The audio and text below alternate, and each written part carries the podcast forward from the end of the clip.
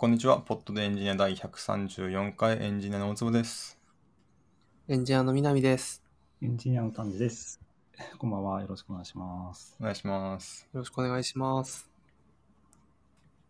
大坪くんの声が今週もいいです。今週も声のいい大坪です。いかがでしょうか？いいいマイクで話せそうですね。そうなんですよ。でもまあ、いや、なんかすごい、すごいいい感じですよ。いい感じです。こんにちは。ポッドキャストやってます。さて、2週間ぐらい空いたので、何を話しますかね、今日は。うーんと、そうですね。3体聞きたいな。3体、ああ、そっか、あのーそうですね、3体を読んでるって話を僕、ちょっと前にしたと思っていて、で、まあ、その後読み終わったので、まあ、全員がこれで読み終わったから、全部ネタバレしながら話せるんじゃないかっていうのをちょっと思って追加しました。はい。まあ、どうでした、はい。ネタバレです。ネタバレしあ、ます。そうですね。いや、なんかあのーお二人から、えっと、確かその、1、2、3があるうちで、まあ、2まで読み終わったところで、一回お二人と話したことがあったと思っていて、で、そのタイミングで3はより壮大になるみたいな話をしてて、まあ、確かにスケールがかなり広がっていく感じは受けましたね。そうですね。ただまあ、なんか、その、物語の、なんですかね。やっぱ、どんでん返しみたいなとかは2のインパクトが強いなっていうふうにはちょっと思いましたね。まあ、なんか、なんとなくそんな感じっていうのを、それもお二人から聞いてはいましたけど。いや、そうですね。まあでも、なんですかね。やっぱ作者いろいろ考えて想像力が豊かだなっていうのは思いましたね。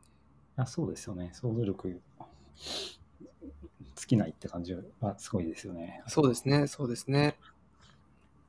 なんかその3体の第3部って後半からなんだろう人間世界の話を結構超えて物理的に結構こんなことあるんですかみたいな世界が 広がるっていう認識なんですけどそうですね。いやなんかちょっと後半のどのあたり指しているかにもよりますけど、まあそもそもじ人類とかいう、なんですかね、単位じゃない感じになりますよね。3体人最強だったと思ってたら、なんか、そこら辺の人だったみたいな感じですもんね。ああ、まあそうですね、そうですね。三体人もそうだし。そこら辺のスケール広がる感じはちょっと面白いなっていうのと物理とかやってる人にとってああいう描写ってどういう感じで読んでるんだろうなっていううん。どどうなんですか？物理やってる人にとって。どうなんですかね。ちょちょっと、谷さんが具体的にどの部分に対してのコメントなのかが。高速を変えれるとか？ああ、なんか言ってましたね、確かに。まあ、ど、どうなんですかね。あのーそもそもそんなことがあり得るかみたいな話は、なんか、物理学ってものの範囲じゃないような気はしていて、大体、物理学っていうのがどういう学問かといえば、まあ、観測したものに対して、その観測した事実をうまく説明する理論を見つけて、逆にその理論を応用することで、こんな面白いこともありそうみたいな風にまた探求していって、で、まあ実際それが起きたとか、まあ逆に起きなかったらなんでだろうって言って、その原因を探ったりするっていうものだと思っていて、で、まあ今光っていうのは普遍だっていうところをスタートにして理論を作り上げたら確かに現実の現象をうまく説明できてるから、まあ確からしいと思ってますけど、仮にそれを破るようなものが観測されたら、また考え直すんだと思うんですよね。うんうんうん光ってやっぱ変わんのかなとか。だから、うーん、なんかまあ、そういうのがあり得るんだって言われたらまあ、そうなのかもなと僕は思いますね。なるほど。なんか物理は宇宙に対するリバースエンジニアリングだみたいな本かブログを読んだことがあって、確かにな。ああ、でもそれはすごくなんか適切な表現な気がしますね。基本なんか起きてることを調べて、そこからきっとこういう法則あるんだろうなって言ってるだけなので、でやっぱり正解っていうのはないというか、まあ、うまく説明できてるかどうかっていうのが正解みたいな感じなので。なんか別の話で、あの、物理は良い近似を探す学問だから、近似をするところに厳密が失われたりとかそういう話ではないんですっていう話も聞いたことがありますね。ああ、まあ、それもそうだし、なんていうか、まあ、近似っていうのもいろんなスケールの近似があると思っていて、なんかそもそもその、現実をちゃんと描写できる範囲の近似っていうのは、あの、意味がある。例えば、わかりやすい例が、あの、何か平行状態にあるものに対して、外からちょっと力を加えたりすると、その、えっと、戻る力みたいなとかっていうのは大体線形になる。それはあの結局、その平行状態にあるところからの、まあ、差分っていうのをテーラ展開すると、一時の項っていうのが、まあ、デルタ、デルタが小さければ必ず大きくなるから、そこを線形捉えるのは、まあ、割と妥当みたいな話があったりするんですけど、ただまあ、例えばなんかその、えっと、物理の、その統計力学とかで、あの、現象をすごく分かりやすくするために近似を使ったりして、で、なんか一応その想定員みたいな現象が例えばそこで出てくることは説明できるって言ってたりするんですけど、結構それは現実の現象とはかけ離れてたりもするので、なんか特徴は捉えられてるかもしれないけど、そこにあんまり数値的な厳密さはないみたいなのもあったりするんで、結構なんか近似っていうのが、そうですね、ど、どのスケールというか、どういう文脈で行われてるかにもよるかなと思いました。でもなんか気にして捉えるっていうのは、まあ、すごく妥当なことだったりもするし、あの、決してごまかしたりしてるわけじゃないっていうのはあるかなとは思いますね。いいっすね。ちなみに3対 X とか0とかは読んでない？あ、読んでないですね。確かに。僕も読んでないです。まあ、確かに読んでみてもいいかもしれない。X と0、えっと今僕は X は読んで、0が今60%から70%ぐらい読んだとこなんですけど、まあおすすめです。なるほど。おいや、X がなんか他の作者が書いたって聞いてあんまり興味出ないなと思ってたんですけど、おすすめですか？えーっと、X もまあ僕としてはおすすめしたいんですけど、ゼロのがおすすめですね。あ、そうなんですね。あゼロは？やっぱり同じ作者なんで、なんか僕の中では3体シリーズの1、2、3は、なんか別の作者ではそもそもみたいな気がするしてるんですよね。なんかその1から2の話の飛び方と2から3の話の飛び方って結構大きいなと思ってて、で、そうすると3から X の飛び方も、まあ大体同じぐらいの飛び方じゃないっていう気もしつつ、なんかその0の方が、えっと、0に関しては確かに僕の理解だと、もともと3体を書く前に書いたやつで違う名前だったんだけど、3体0と、まあ、リブランディングしたみたいなものだと思ってるんですけど、僕もそうだと思ってます。なんか、その、3体の1を初めて読んだ時のこの、おーっていう、まあ感動と言っていいかわからないですけど、なんか、そういう、そんな世界と考え方あるかみたいなのって、なんかちょっと、しかもなんかその素朴なスケールにかん、素朴ではないか。なんかその、とりあえずこの全宇宙がどうとかっていうレベルではなく、なんか、普通の世界を生きてると思ってたら、なんかすごいことに巻き込まれてしまっていたみたいな、そういう意味でのなんか素朴さというのが、まあ、X にはないんですね。その、まあ、1、2、3の先なんで、ただ0は逆にそこが3体の1にすごく似てるんですよね、その雰囲気が。なんか単なる推理小説的な何かというか単なる歴史小説を読んでるはずだったのがいつの間にかみたいな。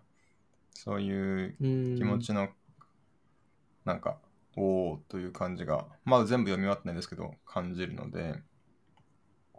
まあその同じ作者という観点で言うと、どっちかしか読まないってなったら僕はゼロをおすすめしますが、まあ、どっちも読んで面白いのではという気はしています。わかりました。じゃあ、3対 X じゃない、3対0を読みます。今買いました。うん、また行動が早い。はいはい。あ、でも、えっと、その、まあ、Kindle、デバイスの Kindle を使って読んでるんですけど、と、まあ、3体読み終わった後も本を読もうと思って、なんか、いろいろ買って読んだりしていて、あの、そうですね、なんだかんだで3体やっぱ僕楽しんでたんだなっていうのを、あの、他の本を読むスピードとして いいね。だからあんだけ言ってたのに。いや、なんかお、あんまり惹かれないものだと結局途中でやめちゃったり、あんまり開く気にならなくて全然進まなかったりするんだなっていうのをちょっと感じてますね。なるほど。それはやっぱ小説とか分かってるんですか？それともなんか、あ、そうですね、小説を買ったりしてて、まあ3体の後なんか SF でなんか読むかなと思って、紙の動物園っていうのを昔聞いたことがあったことを思い出して、で、あの、ケンリュウさんっていうその3体を英語に訳した人が書いてて、うんうんうん。で、それは結構良かったですね。こここれはお二人は読んでないですか、読んでないですねね。あのあの短編集です、ね。あ、本当ですか？あ、短編集ですね。はい。じゃあ、あんまり、松尾くんが見てないなら、あんまりその話をしない方が今度読むんで。でもなんかそのち中国をオリジンにした人だっていうのがすごく感じて、そうですね。なんか移民として大変だったのかな、みたいなのをうん読んでて感じたのと、あと結構その悲しい話が多くて、それもあって若干、なんか話自体はすごいいい、完成度高くていいんですけど、なんか読んでてちょっと辛い気持ちになって、そっと閉じるみたいなのを僕は何回か してました。感情的な描写が結構多かった。そうですね。なんかそう考えるとそのお中国をオリジンに持つ人の SF に結構み読んでますね。ぼ僕らというか。いや僕が好きなテッド・チャン。ああ、まあテッド・チャンもそうですね、確かに。だその結構遡れば中国だったと思うんですけど。そうそうですね、そうですね。三体も確かに。動物園も。そうですね。あと、伊坂幸太郎の昔タイトルを聞いたけど読んだことないやつをいくつか読もうと思って、あの、重力ピエロとかを読んでました。あの、ああ、読んでな重いです、ね。力ピエロ良かったですよ。いや、僕もタイトルだけ知ってて、なんかサーカスの話かと思ったら全然違って、タイトルと 関係ないなと思いながら、でも話が結構良かったです。なんかそのタイトルだけ知ってるけど話よくわかんないから勝手に想像ししてるやつで言うと僕ブラックスワンなんかずっとあってあなんかなんかちょいちょいなんか技術書とか読んでる時にまあこういうことはなんかブラックスワン現象ってあってみたいな。えもしかして関係あんのみたいな。なんかみたいなことをやってるうちになんかよくわかんない 想像だけは膨らんでなんかよくわかんないことになってー。ありますね、そのタイトルだけ。あそうそう。引き合いに出されてな何回も目にしてるけど読んでないとか。ねそうですね。ありますちょっと中国つながりで言うと僕最近中国語始めたんですよお、すごい。なんかあの、最近僕のチームにちょっと中国にルーツを持つ人が入ってきたので、ちょっと、まあ、ん日本語喋れるので別に、日本語も喋れるし別に英語も通じるので、あの中国語をやる必要は別にないんですけど、まあまあまあ、メンバーの理解ということで、まあ学んでみて面白いかなと思って、学んでみたんですが、やったことあります？お二人は？僕ないです。僕はなんかアプリとかでちょっと学んでみようと思ったのと、そうですね。まあ、な何回かチャレンジしようと思ったことはあります。なるほど、なるほど。僕まだ始めて2週間経ったっけぐらいなんですけど、でしかもちょっと今回はちょっと学び方変えてみて、あの結構僕は、まあ、フランス語でやるときも英語やるときもそうだったんですけど、結構文法から入るんですよね。なんかうんなんていうか、文法というものの仕組みというのを理解してやっていくって感じだったんですけど、ちょっと今回はパターンマッチでやってみようって思っててあんまりこの文法的な知識入れずにあのあこういう時にはこうやって言うんだみたいなえー、っていいのでちょっと頑張ってるんですけどまあこうするとやっぱフラストレーションがたまるんですけど、ね、なんかこの結局なんかこのた例えばそのパターンマッチでやってると多分英語とかやるとするとこの S のつくパターンは何みたいな。あ三単元の S ってねって言われたら、ああ、そういうパターンなんだって思うけど、なんか、S がつくパターンがわからんとかって最初思うと思うんですよね。で、まあ、みたいなことが、まあ、全然起こるんですけど、ただ逆に言うと、なんか全然自分が文法的には理解しないけれども、なんか意味はわかるみたいなものが出てきたりして、まあ、ちょっと面白いは面白いんですけど、なのでまあそういう感じなのでちょっと文法的な説明が正しいかどうかはちょっと僕は自信がないんですが、なんかもともと文法がなんか英語っぽいって思ってたんですよね。やっぱり一番有名なあの中国語って、まあ、我愛にと言って、その I love you と、そのなんだ、えっと、この順番が一致するみたいな、みたいなこうイメージがあって、あ英語に似てるんだなって勝手になんか思ったんですよね。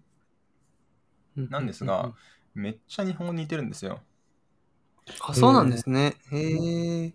まあ、その、そまあ、英語とかフランス語とかに比べたらっていう話ではあるんですけど、一個が、えっとですね、まあ、w I need を使うと、その w というのがその私を意味するわけですけど、これってあの、はい、視覚にも目的覚にもなれるんですね、こいつ。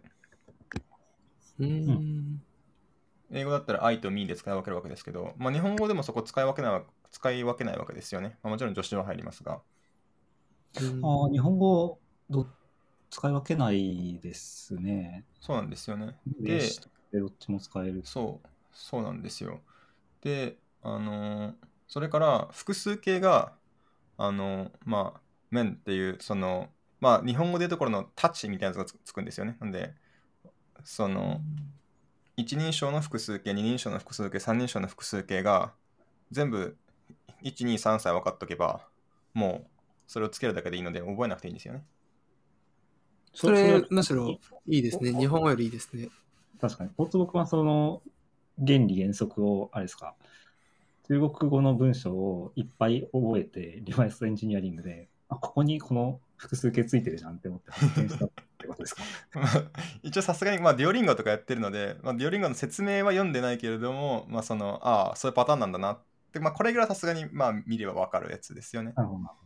あのそのあデュオリングがすごくシンプルなものを選んでくれてるだけで、実は例外がたくさんあるとかっていうのは知らないんですけど、そのそういう可能性はありますが。なるほど。でも活用がないですね。ですかね。うん、なんですよね。日本語と一緒。まあ、そうなんですよ。うん、あはい、やっぱあの漢字が分かることの強さがめちゃめちゃあって、あのあで、これが思ってたらよかっその大きかったんですよね。なんか、いやどうせ漢字同じでも、なんか同じ形し、同じ単語、まあ、有名なやつだと、まあ、手紙って書いてた時の意味が全然違うみたいなのがあったりして、逆に邪魔なんじゃないかなと思ったんですけど、これめちゃめちゃ便利で、やっぱり。うん、例えばですけど、あの、えっ、ー、と、男性の三人称単数が、えっと、あの日本語で言うと、あの、あの人弁、あ、じゃない、あの普通にああの他って書くんですね、他人の他。うん、書いて、でこれが女性にになると人間が女編に変わるんですよね。へえ、わかりやすい。で、え、楽？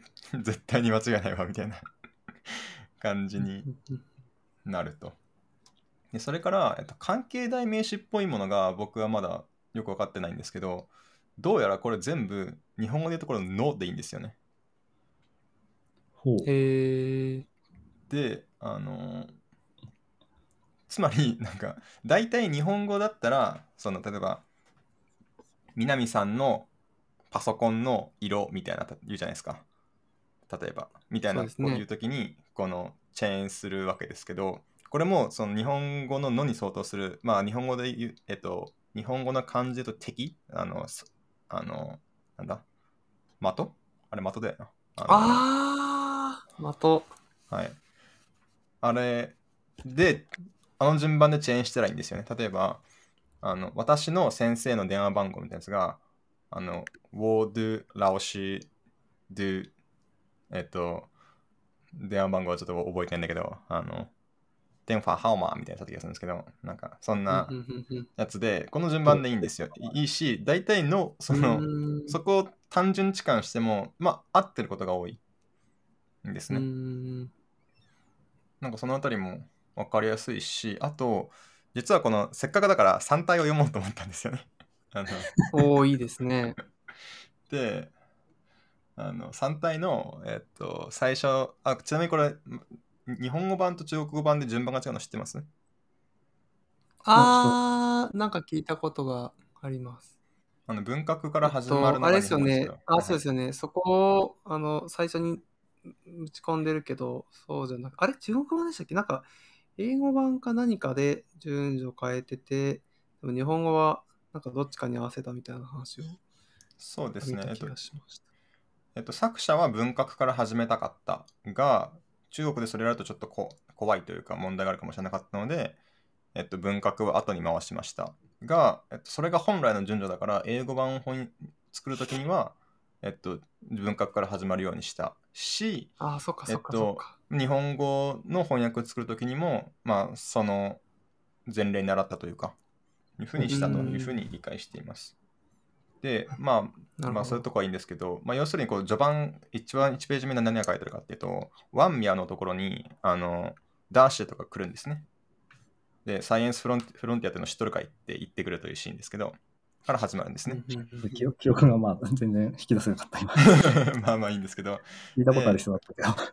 で、日本語で何て表現されていたかは覚えてないんですけど、確かその、えっと、大意としては、その序盤の部分は、なんかやってきたその4人の人間は奇妙な組み合わせに見えたっていうような内容から始まるんですけど、うんで、これ英語で行こうとしたら、あの、The Four Men とかって書かなきゃいけないわけですよね。から始めなきゃいけないところが、えっと、中国語だとこの探しに来たという動詞があって、で、その敵の4人みたいな感じで書いてあるんですよね。つまり、その自分のところにやってきた4人っていう日本語がで書くそのものにすごく似ているんですよね。うん語順がそうなんですよ。で、これを思ったら、その中国の人、中国出身の人が話す日本語の傾向とすごく似てることに気づいて、気づいて、あの、ちょっとあの、えー。ちょっとステレオタイプっぽいっぽい感じになっちゃうんですけれども、あの、えっと、中国の出身の人で日本語を話すときに、例えば、そのやってきたの4人の人とかって、なんか、のが入るっていうケースが結構あるなって思ってるんですよね。でですよね。で、そののが、この、その的のでに対応してるんだなっていうのがあって、あ、まあ、だ多分結構その中国出身の人の日本語をたくさん聞いてたからスッと入ったのもあると思うんですけどね。っていうので、うん結構面白いです、中国語やってると。そうなんですね。あと B 動詞に相当する shoot ってのがあるんですけど、あの、ちょっと発音は僕まだマスターできてないんですが、これが、えっと、日本語で言うところの one に相当するんですけど、えっと、うんこの日本語の和を結構適当に使っていいじゃないですか。なんか、今日は晴れみたいな。いや、今日は晴れではないみたいな。なんか、みたいなやつあるじゃないですか。そうですね。日本語の和はめちゃめちゃ意味そうがそうそうそう。で、中国語も、えっと、今日は晴れっていう文ダイレクトで使っていいかどうかわかんないんですけど、結構こんな感じで、その、いや、直接イコールでないよね、それみたいな、そのところで結構使ってよかったりするんですよね。ううんん。例えば、それこそ、えっと、やってきた4人は奇妙な組み合わせに見えた。ここでわって入るんですけど、確か中国のその3体でも、やってきた4人、でその B 動詞に相当する C というやつの後に、その奇妙な組み合わせって書いてあって、これ英語だったら成立しないと思うんですよね。その、うん。みたいな、えっと、感じで、結構適当に使っていいし、しかもこいつ活用がないんですよ。B 動詞に活用がないって、この英語とフランス語やってきた僕からするともう天才だなって思うんですよね。確かになんで変えてしまったのかってなりますからそうそうね。過去形も現在形もどんな認証でも同じなんですよ。素晴らしいですね。なんかそのあたりが結構日本語やってる人からすると、こう、意外と文法の部分でも楽だなって思うとかすごく多いんですよね。うん。なんでまあ、なるほど。ちょっとおすすめです。いいですね。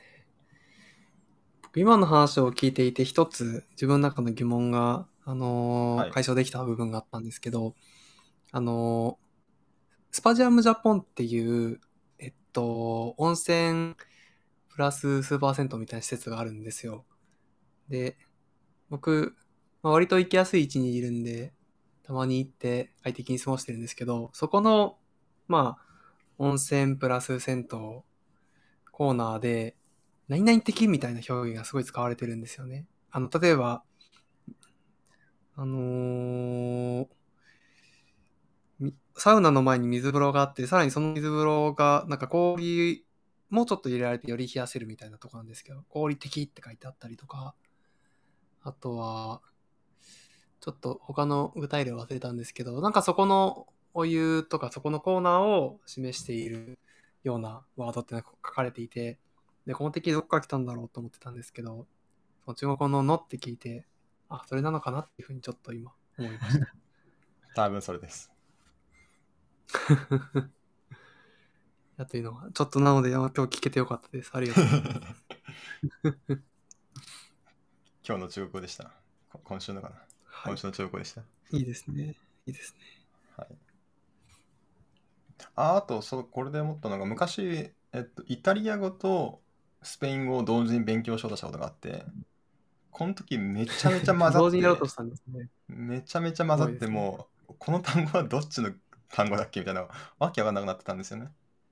で、なんか、そこちょっと、やっぱ言語同時に学習できないなって、その時は思ってたんですけど、実は今僕3言語同時にやってて、フランス語もまあ全然、なんかまだまだなのでやってて、と韓国語と中国語やってるんですね。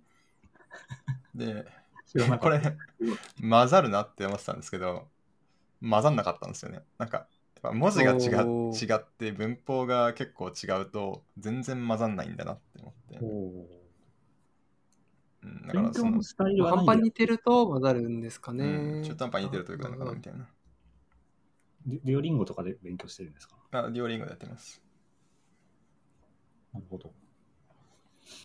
なんか発音とかって難しいじゃないですか、中国語って。発音難しいです。というかまあ、た自分が正しい発音してるかどうかわからないっていう感じじゃないですか。そうなんですよね。判定とかもしてくれるんですか？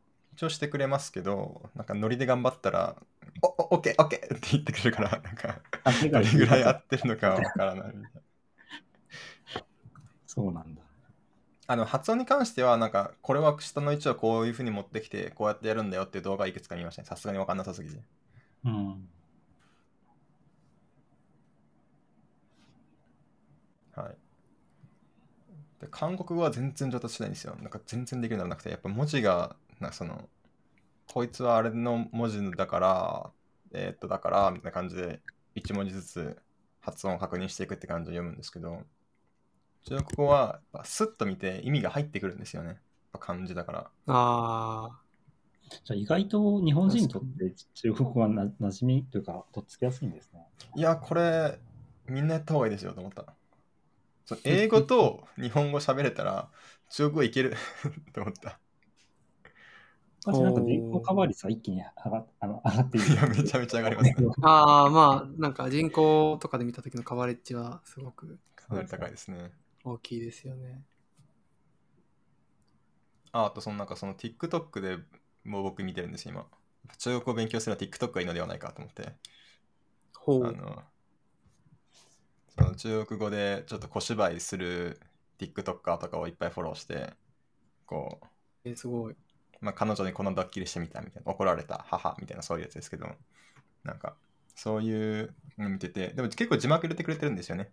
で、字幕入れてくれてうん、漢字がこうあって、その、まあ、そういう小芝居で、まあ、何やってるかも分かりやすいから、意外と分かるんですよ。中国語全然分かんなくても。うそうすると耳が慣れていってよくわからん新しい単語を知れてみたいな感じができるので、このディオリンゴと TikTok って僕は今頑張ってます。いやー、すごいですね。はい。中国語でした。ただちょっと中国語検定取り行こうと思ってるんで、おお。実際にはこう HSK というやつなんですけど、中国語検定とは実は別のがあって、中国政府がやってる公式のやつで、これ中国政府がやってるやつってことはどういうことかというと、日本人向けじゃないんですよ。日本人向けじゃないってことおーどういうことかというとですね、あの漢字が分かるだけで、とりあえず一番さ一番最初の Q は取れちゃうっていうね、話があって。素晴らしいですね。なんか一番さ一番優しいクラス Q のやつはあの画像と単語を合わせなさいみたいな感じなんですけどこう洋服のねえイラストがあってね衣服って選択肢があるんですよ。あ衣服です衣服ですみたいな。その衣服ってやつを中国語で何て読むかは知らんけど衣服ですはいみたいな感じでなんかリスニングがあるらしいねそこはどれぐらい大変なのか分かんないですけどペーパーに関しては多分あの中国やったことない人でもなんか特攻すれば ワンチャン確かに、ランダムより絶い対けます。はい。で、今言ったその、あ、敵ってやつは、なんか、なんだ？その、あの、ノートの意味なんだとか、その、天って書いたら日にちの意味なんだみたいな。へえとか、まあ、認証代名詞これねぐらいのやつを、多分1時間詰め込めば、まあ間違い間違いなくペーパー部分は、その合格点達せると思います。すごい。っていう感じなんで、だったらちょっと取り行ってもいいなと思って、取りに行こうと思ってます。いいですね。はい。で僕の今の iPhone のキーボード、すごいだるいんですよ。あの日本語打ってて、英語打とうと思ったら、フランス語のキーボードが出てきて、ハングルのキーボードが出てきて、中国あ語のキーボードが出てきて、一生一生欲しいキーボードにいけないっていうのが起きてます。はい。まあ、いつ開けるかわかんないですけど、中国語でした。敵が便利ですね。敵便利ですね。マジで。めちゃめちゃできますからね。敵と C 覚えておけば大体いけますよ。南先生が送ってくれたリンクを今見てて、確かに。あ、ああ、あの、スパジャポっていう施設で、あの、何でも敵ってついてるっていうリンクを送りました。め名詞とか形容詞的な単語に敵がついたら、なんとかのっていう感じでつ全部使ってるって感じですよね。そうです。まあ、このサイトの使い方は本当に正しいのかよくわかんないですけど、本当だ めっちゃ敵ついてる。そんな敵場ですかね。所は、確かに。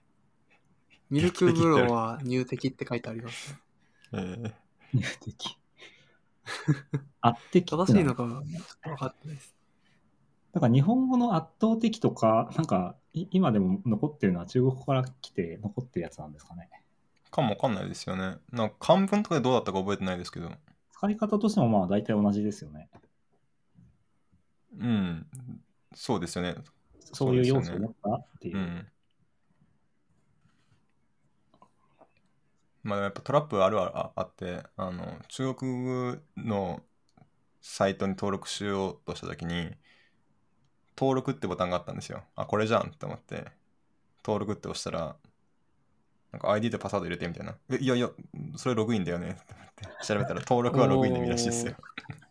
おいいー、話ですね、それ。やっぱそういうなるんですこれね。トラップだわと思って。登録読めたって思うじゃないですか。そうですね。はい。逆にと登録っていうかサインアップは何だったんですか？いやー、ちょっとわかんないですね。あの、あもう、分かれば OK、自分がやりやりたいことができれば OK で進んでるんで、知らないことたくさんあります。ー、なるほどですね。はい。いやー、そうなんですよ。確かに、また中国語再再再再入門しようかと思いました。うん。ぜひ敵、覚えたし。敵、敵覚えだし。はい。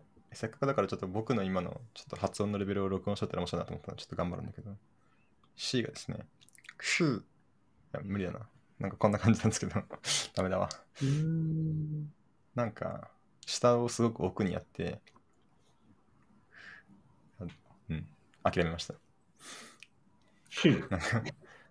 S ね。SH と Z と、なんだっけ、C と、なんかいくつか難しいやつがあって、これが、魚っていう単語の単語が異常に難しくて諦めた記憶があるんですよね。え、魚ってゆえじゃないですか？そうそう、そのゆゆえのゆゆえみたいな。ああ、あれ無理ですね。まあ日本人 Y 発音できないですからねって話ですねなん。母音として結構日本語にないような発音で確かうんうんうん。これ、魚は絶対言わなくて、もう肉だけ頼もうって思ったんですよね。